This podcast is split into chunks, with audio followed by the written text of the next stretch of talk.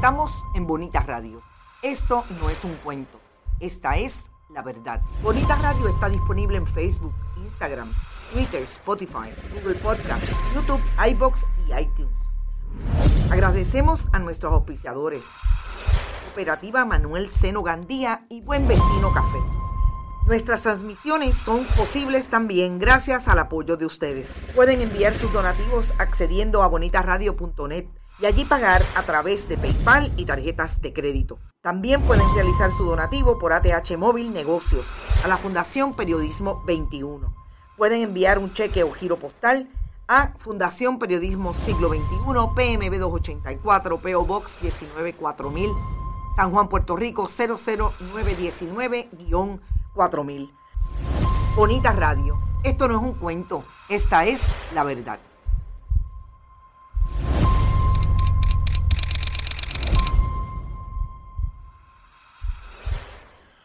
Buenas tardes amigos y amigas de Bonita Radio, bienvenidos a todos y todas a este su programa deportivo Más de una milla. Yo soy Rodrigo Terogoico y estamos en vivo en el estudio Guiguito Tero en Guaynabo, Puerto Rico para el mundo entero y es miércoles 10 de mayo del año 2023, son las 6 y 11 de la tarde.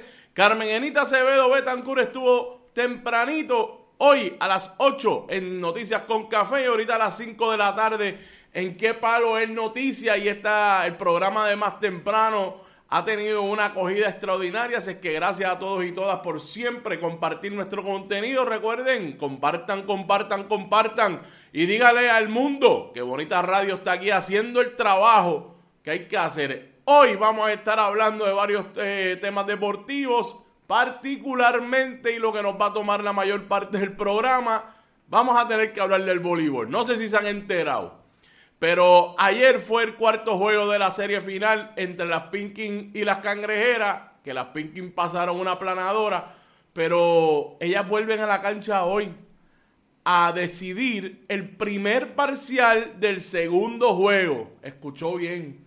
Hoy vamos a decidir el primer parcial del segundo juego de la serie que fue el pasado viernes. Miren, amigos y amigas, yo les voy a explicar por qué es que se va a reanudar o se va, sí, se va a, reiniciar ese parcial. No se va a reiniciar porque va a empezar con el marcador empate a 20.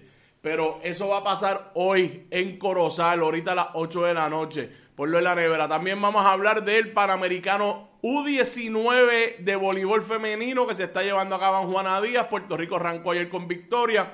Y también vamos a hablar del baloncesto superior nacional. Esos tres temas es lo que tengo para hoy porque me temo que el tema inicial de la controversia en el voleibol y el juego de anoche nos va a tomar la mayor parte del día. Por ahí está Javier González. Saludos amigos de más de una milla. Rodrigo, el cuarto bate. Eso va a ser tolete. El tolete. Gracias, eh, Javier, por siempre estar por ahí. Bueno, vayan reportándose mientras van llegando. Vayan reportándose, no se queden en silencio. A mí me gusta hablar con ustedes. Bueno, vamos a empezar con lo del voleibol superior. Miren. Ok, la serie final se está jugando. La serie ahora mismo está tres juegos a uno a favor del equipo de Santurce. Ahora, podemos entonces, perdón, a favor del equipo de Corozal de Corozal. Esta noche, a las 8 de la noche, se va a volver a la cancha de la cancha, de, la cancha Zoraida, Carmen Zoraida Figueroa, porque hay que jugar nuevamente el primer parcial, no completo, parte del primer parcial del segundo juego de la serie. le acabo de dar un cantazo al escritorio y estoy ahora chequeando que todo esté funcionando bien. Ahí está. Bueno, estamos bien.